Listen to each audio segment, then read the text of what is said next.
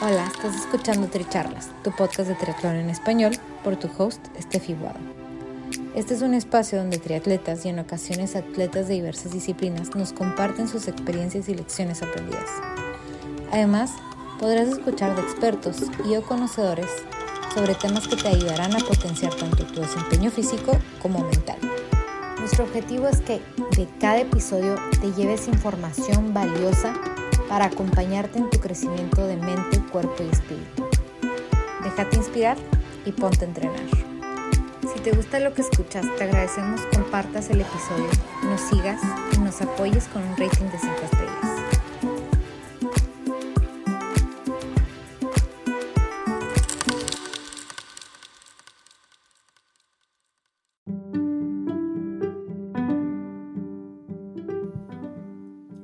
Bienvenidos al episodio 16 de Tricharlas, Acción y Actitud. Yo soy Estefi Buado y nuestro invitado del día de hoy es Alfredo García.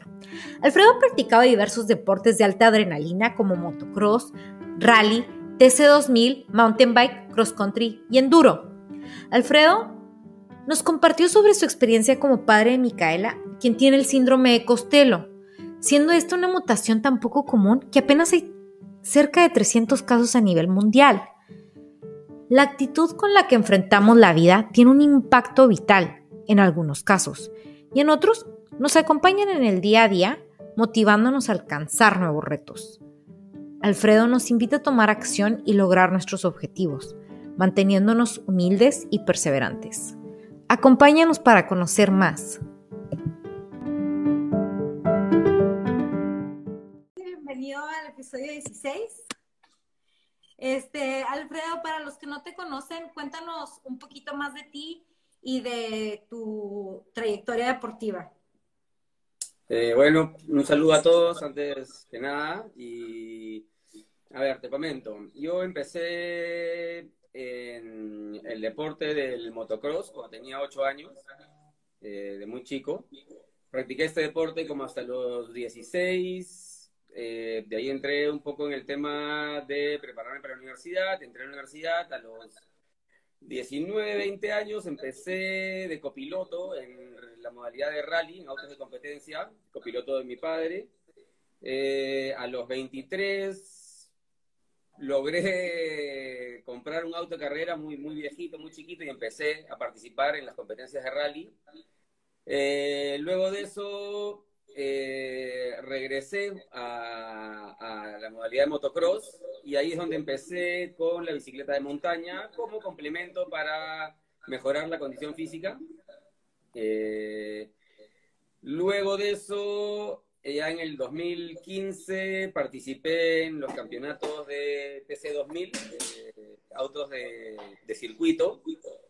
Y después de eso, eh, ya entré de lleno en lo que es eh, el mundo del mountain bike y, las competencias de enduro y de downhill, que es en lo que estoy eh, hasta el día de hoy, ¿no? Y a partir del, año pasado ya metido un poco en, lo que es cross country, ¿no?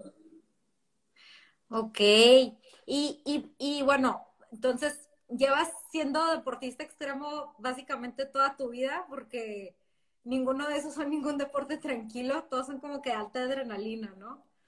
Sí, o sea, eh, sí, son todos de, alta adrenalina, creo que desde muy chico acostumbrado a, altas dosis de adrenalina, nunca jugué fútbol, nunca tuve una pelota de fútbol, chimpunes, yo al día de hoy veo fútbol y no entiendo absolutamente nada de, las posiciones ni nada de eso, ¿no?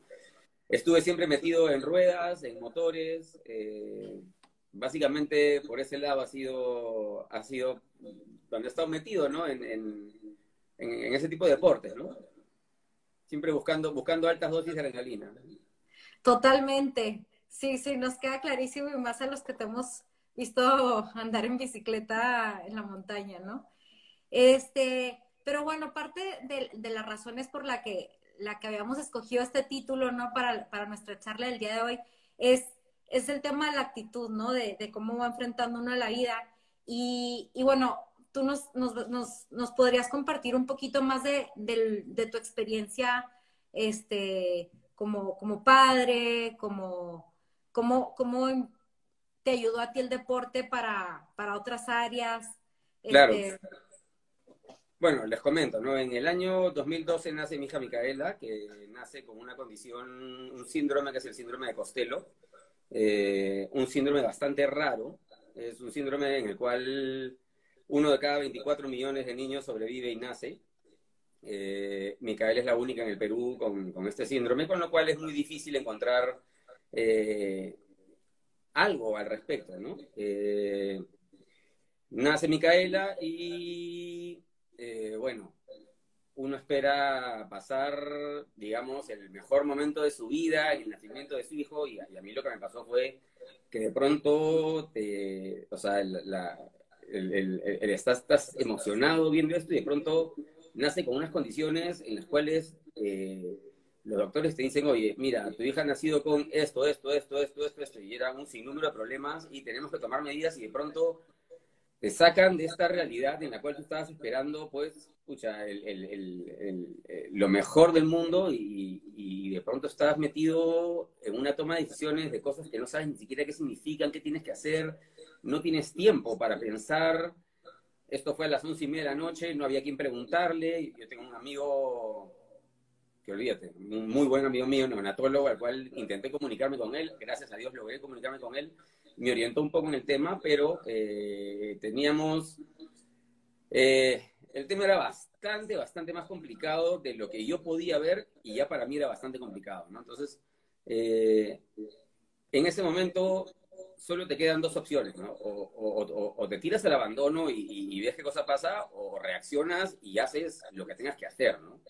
Y empiezas a tomar decisiones, ¿no? Y empiezas a solucionar en, ese momento un poco con, con lo que tienes, ¿no?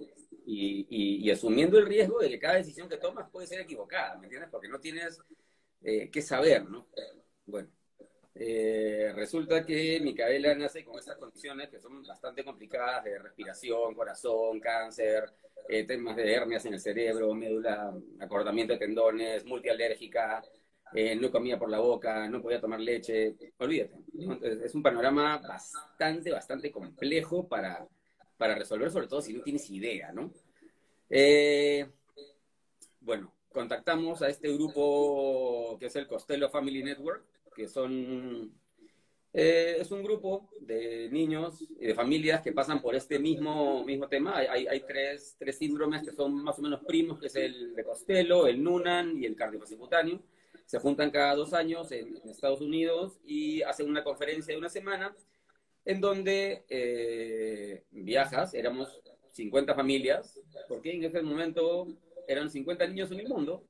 Creo que en ese entonces habían 300 casos reconocidos y, y bueno, estábamos 50 familias y lo interesante era que tenías a 16 médicos de alrededor del mundo, investigadores, que a partir del 2005, es una enfermedad que se, que, se logra, digamos, detectar y entender de dónde viene, la mutación genética, pues una mutación en el ADN, eh, llegas con todas las esperanzas de, de, poder saber un poco más del tema, ¿no? Porque tú no sabes a qué estás yendo, ¿no? O sea, es, es muy difícil porque si en el Perú era la primera, imagínate, llegas a un doctor y te dices, este, oye, mi hija tiene costelo. Ah, sí, te dicen. Ah, sí, me dices de qué, si, nadie sabe, ¿no?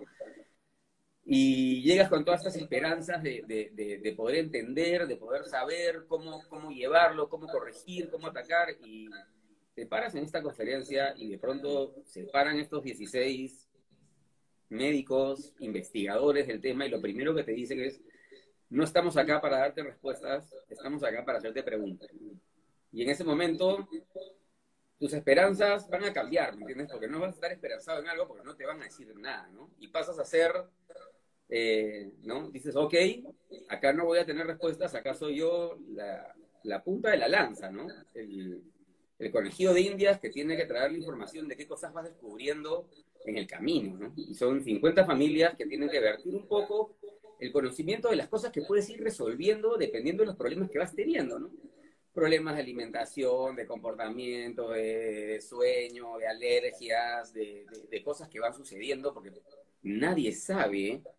no es como que, oye, ya tiene un resfrío, ah, ya, sí, tienes que tomar este medicamento por, no sé, cuatro o cinco días, y al séptimo día se le va a ir, y, o no sé, es este un tema de una eruptiva, ya tiene que estar en tal condición. Acá nadie sabe nada, entonces era mucho el tener que investigar en casa, con, las herramientas que tienes en casa, y era bien loco porque es ensayo-error y tienes que reportar, tienes que tener el compromiso de reportar tu ensayo y tu error y, la solución. Y, y, era impresionante la cantidad de soluciones caseras que lograbas, este, lograbas poder aportar a este a este mundo, ¿no? A, esta gente y a estos doctores que en verdad estaban ahí para, para poder eh, tomar nota y, poder avanzar ellos con, las cosas que podían ir descubriendo, ¿no? Este... Y eso es lo, impactante, ¿no? Que son tan poquitos casos en el mundo que, que básicamente dependen de, de esa comunicación, de ese intercambio. Exactamente, o sea, ahí te das cuenta que al final la unión de estas familias es la que hace la fuerza, porque no hay de dónde sacar información de nada. Y te digo, hay, hay soluciones a problemas que tú ni te imaginas, ¿me entiendes? Y soluciones de alguien que, ¿cómo se le ocurrió probar eso? en, nuestro caso, o sea, eh, los niños son multialérgicos, tienen alergia principalmente a la proteína animal, no pueden tomar leche materna, no pueden comer ningún producto. Eh, derivado de, algún animal y dentro de la dieta, fuera de que no pueden comer por boca y comen por un, por un tubo gástrico, tú tenías que preparar una receta en licuadora en la cual sea lo suficientemente eh, nutritiva, eh, poder balancear lo que eran carbohidratos, proteínas, grasas, minerales, vitaminas, que sea lo suficientemente líquida para que pase por la sonda, porque si no, no pasa, y lo suficientemente espesa para que no le genere reflujo, porque si no, vomita. Eh, y de pronto comenzamos a probar, porque tienes que probar con, unas dosis muy chicas porque le generas alergia y tienes que esperar tres días a que se le vaya y volver a probar con otro producto. Y descubrimos que de pronto la primera carne que Micaela logró tolerar fue la carne de alpaca. Entonces, ahora imagínate reportar a un grupo de 50 familias alrededor del mundo que tu hijo toleró carne de alpaca. Claro, nosotros tenemos la facilidad de conseguir carne de alpaca acá, imagínate afuera, ¿no? Entonces, es bien, es bien, es bien raro, ¿no? Este, de pronto toleraba algunos pescados, otros no, pero son ensayos y errores que tienes que probando y, y, es, y, es, todo un tema, ¿no? Es, es, es, es, este, en todo caso es la parte bonita del asunto, ¿no? Si, si te lo tomas, que depende cómo te lo tomes, ¿no? Si lo vas a, si lo vas a ver como un reto y, y que te parezca interesante y tener las medidas y cuidados respectivos, pero eh, pasas por todo esto, ¿no? Y, y, justo en, en, esta, en esta parte de, de, cómo atraviesa uno las cosas, este, no, me comentaba sobre, sobre una como analogía que tienes tú con, con como ir en la carretera, ¿no? Sí. ¿Cómo era eso? Eh, o sea, a ver, eh, guardando todas las, las, las, medidas y, cuidados que se tienen que tener con esto, porque eh, yo creo que cuando, o sea, en, para mí, ¿no? la vida normal, cotidiana, de, cualquier persona, eh, y los que estamos acostumbrados a cómo es la vida para todos, en un promedio. Eh, imaginémonos una carretera en la cual tienes una carretera asfaltada, eh, señalizada, ojitos de gato, tienes tus carteles donde te dicen, no, acá a la izquierda, acá a la derecha, bien iluminada, por ahí hay unos huecos, ¿no? Este, algunas partes que no están pintadas, pero yo me lo imaginaba como que de pronto este, tendrías pues, en esta carretera que vienes, recontra cómodo, bien todo, y tienes un cartel que dice este, refrío. Entonces, si es refrío, sales acá a la derecha, ya, y el tema para refrío es este, ¿no? Y yo siento que en el momento que nació Micaela y, se me presenta todo este tema, es como que me digan, pausa, ¿no? Este, tú no vas a seguir andando por esta carretera. Tú vas a ir a esta trocha. De tierra, sin señalización, sin iluminación y sin carteles de información y tú ves cómo solucionan. Entonces, y ahí es un poco el reto que tienes que tener y cómo te lo tomas, ¿no? Porque entiendo que uno podría reaccionar y decir, se queda paralizado o, o, se deja vencer por el problema. Y la otra es, ya, estamos acá, esto es lo que hay que andar, andemos lo mejor posible, ¿no? O sea, al final, eh, creo yo que los problemas... Eh, van a caer siempre en alguien que los puede solucionar, ¿no? Eh, un poco lo, lo, que te comentaba, ¿no? Los, este, las peores batallas se las van a poner a, los mejores soldados, ¿no? al final te van a poner un, reto que saben que tú tienes que poder, ¿no? Y, y, es un poco la actitud que tienes que tener, ¿me entiendes? si el problema lo es más grande que tú, crécete y cháncalo, ¿no? No, no puedes dejar que te venza. Y encuéntrale, y encuéntrale el lado positivo. Yo creo que todo, todo, todo, absolutamente todo lo que, lo que es negativo tiene una forma de, buscar el lado positivo. Y si tú logras de, lo más negativo poder sacar lo positivo, ya ganaste. Entonces, este, hicimos de, esta trocha un viaje entretenido, ¿no? O sea, algo bonito. Y... Claro, y se, y se conecta perfecto también a lo que estás haciendo ahorita, ¿no? O sea, tener esa conexión con los otros papás que están pasando por lo mismo que ustedes, es como un, estamos también nosotros en esta trocha y, y nos ayudamos mutuamente, ¿no? A, bueno, no hay señalizaciones, pero las vamos poniendo nosotros. Claro, correcto. O sea, somos, somos los que estamos asfaltando la pista, los que estamos pintando las rayas, poniendo los carteles, poniendo la iluminación. O sea, es, es un poco la tarea que te toca, ¿no? Este, y, es un poco parecido a, cuando el, investigador te dice, no estamos acá para darte respuestas, sino para hacerte preguntas. Es un poco eso, ¿no? Y, ya, pues hay que aceptar eso y, darle, ¿no?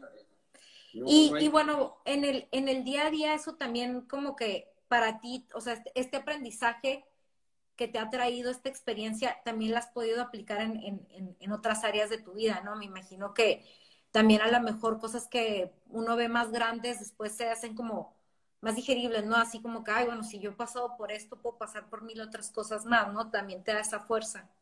sí, y, no solo eso, sino que caes en la realidad de, que cada uno pasa por situaciones distintas y no necesariamente eh, uno tiene que juzgar o asumir algo de la otra persona, ¿no? O sea, yo me acuerdo, yo estaba viendo problemas de Micaela, de, desnutrición, de multialérgica, de problemas respiratorios, problemas del corazón, y era lo que me tocaba, y de pronto podía eh, estar en una reunión con, con, algún amigo o alguna amiga que la estaba pasando mal porque hijo estaba resfriado. Y yo decía, está resfriado, ¿me entiendes? O sea, cada uno tiene una realidad y cada uno vive y se angustia y pasa por diferentes situaciones y, no por eso son más o son menos, ¿me entiendes? O sea, este, pero me parecía a mí, eh, o sea, como que caes en la realidad de que cada uno pasa por una realidad distinta y no por eso es más o es menos.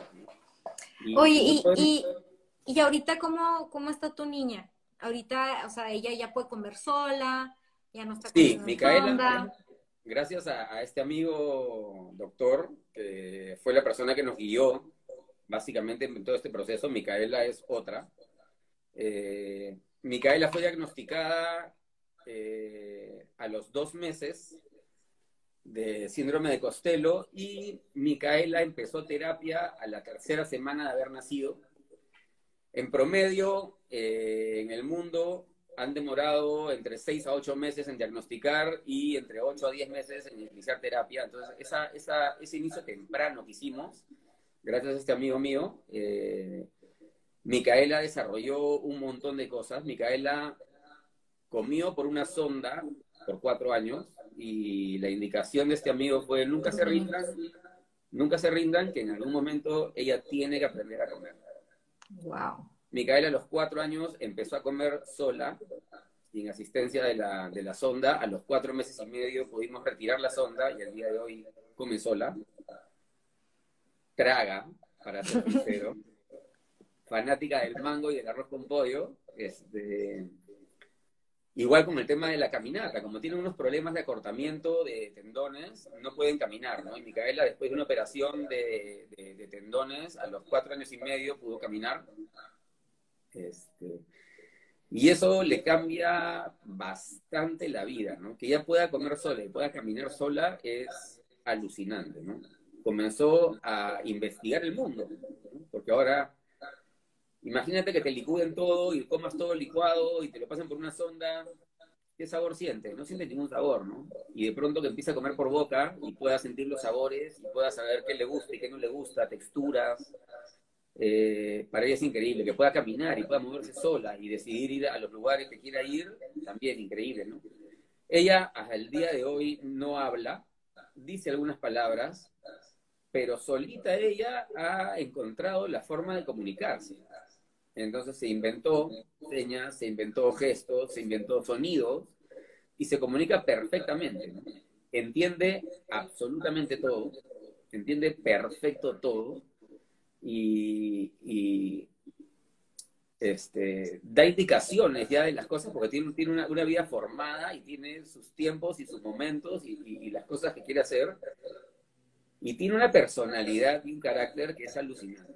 Debe ser, escucha, una característica del síndrome de Costello es que son niños extremadamente alegres y sociales, ¿no? Y creo que nos dan una cátedra de, enseñanza por ese lado, ¿no? Por el lado social, de cómo debería una persona eh, interactuar con el resto de personas. ¿no? Y, el, clásico ejemplo que yo pongo, porque esto pasa, ya, a mí me pasa, eh, es que estamos en un ascensor y de pronto el ascensor para en otro piso y sube una persona y se siente un, un tema incómodo. Y lo primero que va a pasar es que uno de los dos va a agarrar el celular y va simular que está contestando algo cuando no, no es así, ¿me entiendes? Simplemente es un, un, silencio incómodo. ¿no? Micaela está en el ascensor, entra una persona extraña y le dice, hola, ¿cómo estás? ¿No? Este, ¿Qué haces? ¿No? tiene, no tiene, esa, esa, barrera que yo diría tonta que tenemos todos de, ni siquiera decir buenos días, ¿no? A veces, ¿no? Eh, o algunos, no sé si todos, ¿no? Pero, pero pasa. Este, entonces sí, sí tienen muchas cosas para enseñar, ¿no? Este, ella tiene una personalidad que a donde va domina el, ambiente y se hace amigo de todos y integra a la gente y, y, pucha, creo que le pasa bastante, bastante bien, ¿no? Es este, hemos superado, te digo, hemos superado, por suerte nuestra, mucho, mucho de los problemas, los más graves, los hemos podido superar sin mayor, sin mayor, este, tema, ¿no? O sea, hay cosas muy duras, muy duras, hay niños que de cuatro años que están entrando en una cuarta o quinta quimioterapia que hemos podido librar nosotros. Este, creo, que, creo que una de las cosas importantes es que acá en el Perú tenemos la facilidad de vegetales y de poder cocinar cada comida. A Micaela le cocinamos cada comida de momento, no utilizamos nunca microondas, nunca utilizamos preservantes, no toma gaseosas, no toma jugos, ella solamente toma agua, no come chocolate. tiene una dieta muy sana, ¿no?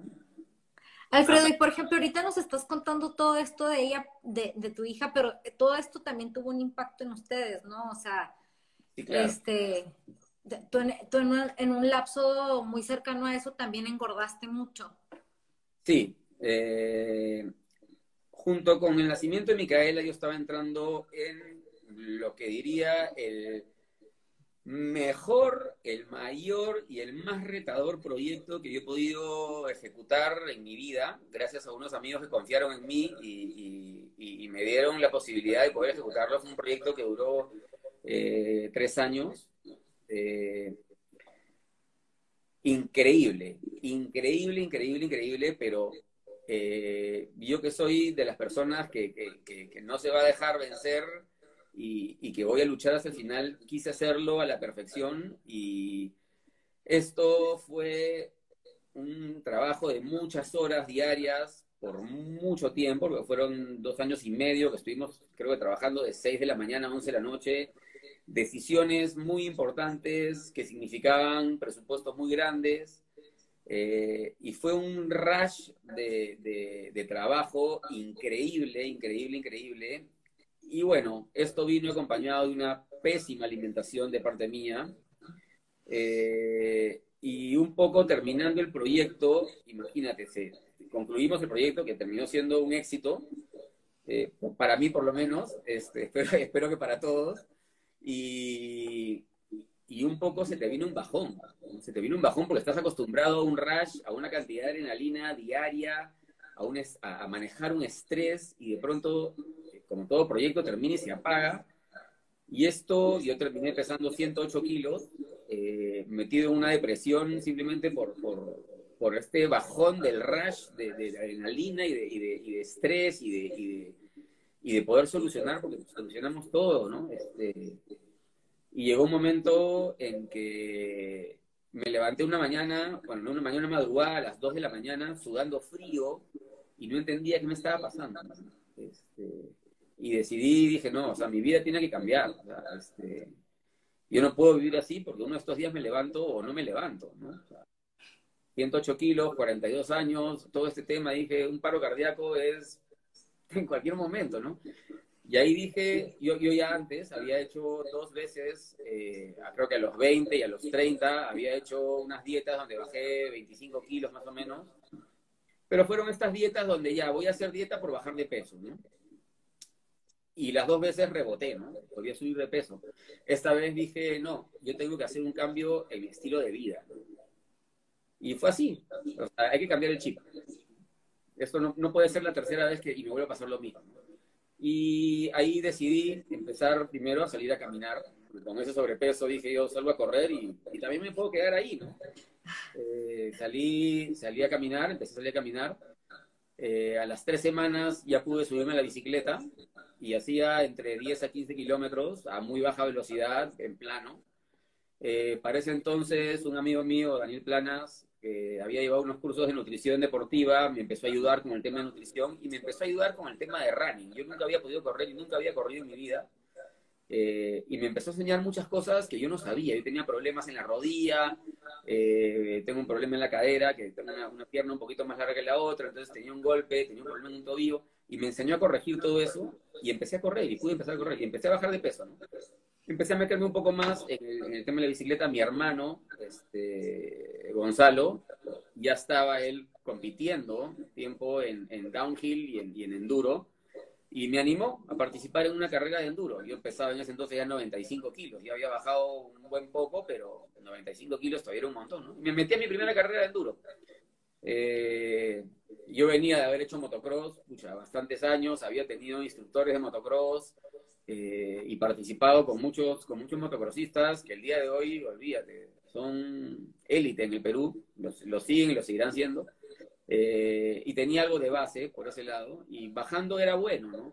Pero llegué abajo y con todos los calambres del mundo, y me acuerdo que llegué y estaba ahí el organizador, Alejandro Paz, y le digo, Alejandro, he bajado increíble, he ganado mi categoría en este especial, pero no puedo más con las piernas, estoy acalambrado, abandono. Y volteé y me dijo, ¿y por qué no abandonas en el intento? Y dije, son ese tipo de personas que te dicen, ¿verdad? Pues no, yo soy de esos, que no me voy a rendir acá. ¿no? Si me rindo, vuelvo el camino, ¿no? Me sí. peleando. Y dije, ya, y Steffi, trepé el cerro, acalambrado, bajé, más acalambrado que nunca, llegué y quedé segundo en este evento y pasé de, pasé de ser uno, uno de los que abandonó a estar segundo en mi categoría y eso me motivó un montón y comencé a entrenar más, ¿no? Y en el camino me encuentro con, con un amigo, este, Patrick Snack, que maneja la marca Monarch y Giant acá en el Perú. Y le comenté para juntarnos y hacer una propuesta a ver si, si podía ser rider de, de Giant. Y llegamos a un acuerdo. Entonces, de pronto, eso era otra motivación más para mí para seguir en este buen camino y, y seguir cambiando el chip, ¿no? Y ahí parte del truco es eh, comenzar a ponerse objetivos, ¿no? Tener objetivos a largo plazo, ya yo quiero ganar esta, esta, estas categorías que eran enduro y downhill, pero también para eso habría que poner objetivos a mediano y a corto plazo, ¿no? Los objetivos a mediano plazo eran poder ir ganando carrera por carrera, los objetivos a corto plazo eran entrenar y cada curva poder entrar más rápido y salir más rápido, cada salto poder hacerlo mejor, hacerlo más rápido y, y, buscar que, que, cada, o sea, si yo decido entrar a esta curva, que debe ser un objetivo tontísimo, yo quiero entrar a esta curva más rápido, el momento que lo logras, hay una satisfacción por haberlo logrado, ¿no? Y eso termina siendo una motivación para entrar a la siguiente, y entrar a la siguiente, y entrar a la siguiente. Y comenzar a buscar, ¿no? Que tú tienes tu objetivo principal, tu objetivo intermedio y tus objetivos a corto plazo y objetivos fáciles de conseguir, que sea un reto de ir 5% más allá de tus posibilidades, los otros que sean 10, los otros que sean 15, y así ir avanzando, ¿no? Entonces yo creo que para ti tu motivación principal fue también uno, los objetivos, y luego eso, bueno, acompañado de, en mis objetivos para lograrlos necesito entrenar, comer bien, dormir. Exactamente. O sea que sí es un cambio de chip completamente. Y es un cambio de chip que, mira, ojo, fue motivado también porque con todo este tema de la depresión, obviamente me, recetaron algunas pastillas y a los dos meses una amiga me dijo, ¿ya has leído los efectos secundarios? O... Y leí y me asustaron. Y dije, no, yo dejo de tomar esto. Y te digo, es muy difícil dejar de tomar esas pastillas. Y, y, cuando traté de dejarlo no pude. Dije, ya, esto lo tengo que hacer de manera metodológica. Entonces, eh, comencé a estirar las horas entre pastilla y pastilla y dije, la única forma de salir de esto es con el deporte. Y bueno, mi familia, al lado de, mi papá y mi mamá, son totalmente deportistas, apoyan el deporte al 100%. Y mira, yo, yo, yo estuve 100% seguro al inicio que el deporte me iba a sacar de todo el problema en que yo estaba y me iba a ayudar a poder canalizar toda la frustración, toda la depresión y, todo el tema que tenía encima, ¿no? Y así fue. ¿No? Así fue y poco a poco fui saliendo y sabiendo, sabiendo que, que no iba a ser algo de la noche a la mañana, ¿no? Y, muchas veces se lo comenté a mi hermano, ¿no? Este, este es un camino largo y, y, estoy saliendo. Ya llegaré a ser al 100% lo que era antes, ¿no? Te puedo decir que... O, de hoy... o no, o sea, antes no, es simplemente la, la nueva versión, ¿no? Lo que, lo que estás creando. Y, te digo, o sea, y es la nueva versión porque el día de hoy entiendes muchas cosas que antes ni siquiera te las, te las cuestionabas porque no pasaste por un camino, por esta trocha, ¿me entiendes? Este, que, te enseña tanto de, por qué no criticar al, resto, de, la cantidad de oportunidades que puedes dar o, de simplemente dejar puertas abiertas porque necesitas eh, darle la oportunidad a alguien que que si, si tú asumes o juzgas o, supones, ¿no? O sea, este, esa persona puede estar pasando por algo similar a ti o peor, porque tampoco se trata de, o sea, yo te digo, o sea, dentro de todo, dentro de todo este síndrome costelo que tiene Micaela, creo yo que somos los que menos nos ha afectado eh, hasta ahora, ¿no? Poco madera, eh, el tema. Eh, pero hay familias que están mucho más golpeadas, ¿me entiendes? Y, hay gente que pasa por problemas bastante más fuertes y hay gente que pasa por problemas que si solamente miras el problema, el problema puede no ser tan grave, pero la capacidad de la persona es otra y, su, su, sus fortalezas están por otro lado y, y, no necesariamente por eso hay que juzgarla o asumirla, ¿no? Este, es muy fácil criticar, criticar a alguien eh, y, todos son generales después de la batalla, ¿no? O sea, a ver, lúchala, ¿no? Yo, quiero ver a la gente que la luche, ¿no? Y, y por eso precisamente llegamos al título, ¿no? O sea, esa actitud de, de, bueno, las pruebas que vienen para mí es porque yo puedo con ellas y más. Este, es esa actitud de decir, bueno, el camino no está dirigido para mí, pero yo voy a hacer ese camino para las demás personas, ¿no? Esa, esa actitud de, de ganador, de querer cambiarlo, de también en, en, el tema personal, de voy a salir de esto, voy a apoyar de otra conducta para ser una persona saludable, ¿no? Yo creo que ese es el, el, ejemplo que nos queda de, de, tu compartir, o sea, esa, esa, esa actitud. Y, y, por el lado de la acción es, bueno, manos a la obra, ¿no? O sea, ahorita tengo un sobrepeso, ¿qué voy a hacer con esto? Y acción, ¿no? O sea, yo creo que ahí me, más claro. Yo creo que al final parte del truco está en no rendirse, ¿no? O sea, este, solamente pierde el que se rinde, ¿no? Y, y, mirar, o sea, yo creo que todo, todo, por más negativo, por más negativo que sea, si tú logras hacer entrenar a tu cabeza para que de lo más negativo puedas sacar la parte positiva, ya ganas. Entrenar a tu cabeza, me encantó tienes que entrenar a tu cabeza. O sea, el, cerebro es una herramienta y, tú le das la forma que quieres. Si tú quieres enfocarte en el lado negativo, es un tema tuyo, ¿me entiendes? Y todos los problemas tienen solución. Absolutamente todos, ¿me entiendes? Y es un tema de, de también de actitud, ¿me entiendes? O sea, este, si tú vas a estar viendo las cosas, el vaso medio vacío, este, ya, ya vas a tener, ya tienes un camino, o sea, ya la mitad del camino la tienes, la tienes mal hecha, ¿no? Y puede que tu vaso no esté medio lleno, puede que tenga dos gotas, pero se trata de cómo lo quieras ver, Claro. Es así. Y, bueno, y ahorita, de así como, ¿qué, ¿qué, se llevan? ¿Qué mensaje quieres darle a las personas que, que nos van a, que nos están escuchando, que nos van a estar escuchando después? Este, ¿qué mensaje quisieras compartir? Eh, que entiendan que las cosas que se les presentan en la vida eh, se les han presentado porque son capaces de solucionarlas. Muchas veces van a estar ahí para que aprendas a buscar en ti, ¿no? ¿Cómo, cómo es que tú debes de, afrontar algo, ¿no? O sea, no es que no lo tengas, lo tienes, tienes que buscarlo. Eh, no juzguen, no asuman y no se queden lamentándose ni pensando en por qué a mí o, este, cómo hago esto. Hagan, hagan. En el ensayo-error va a estar la solución, ¿no? O sea, al final es mejor que hagas y que te equivoques y de ahí puedas volver a hacer, a no hacerlo y no lograr nada, ¿me entiendes? Este, hay que batallarla nomás. No, me encantó, me encantó, o sea, porque más allá que batallarla, volvemos a la actitud, ¿no? Pues venga. Claro, o sea, si, si en la pelea vas a morir, que sea matando. sí, como, como ese ejemplo de, de tu segundo lugar, que estuvo buenísimo. Morimos en el intento. Morimos en el bueno, Alfredo, muchísimas gracias por, por estar con nosotros el día de hoy. Se nos fue rapidísimo. Gracias por ser una inspiración para todos nosotros. Y, y bueno. Listo, muchas gracias a ustedes. Espero que les haya gustado. Eh, a cualquier persona que tenga alguna consulta o que quiera alguna recomendación, si, si, tienen algún algo relacionado que yo los pueda ayudar, yo feliz de la vida, ayudarlos en todo lo que quieran. Este, estoy ahí para eso. Creo que que no hay nada más bonito que, poder ayudar y, compartir un poco las experiencias, ¿no? Perfecto, muchas gracias. Saludos a todos y adiós. Cuídense.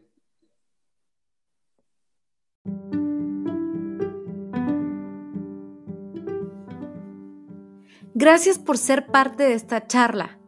Te invito a seguir siendo parte de esta comunidad de atletas que nos inspiran compartiéndonos sus lecciones de vida, siguiendo Tricharlas en Spotify o suscribiéndote en stepfromtheworld.com.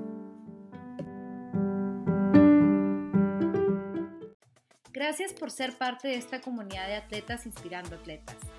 Este espacio es traído a ustedes en colaboración con Ojana Triathlon, donde atletas de todo tipo nos comparten sus experiencias y lecciones aprendidas a través del deporte los invito a suscribirse al podcast y ponerse en contacto conmigo a través de la página en Instagram de Tricharlas, donde me pueden dar sus comentarios, sugerencias, si conocen alguna persona que tiene una historia para compartir con nosotros.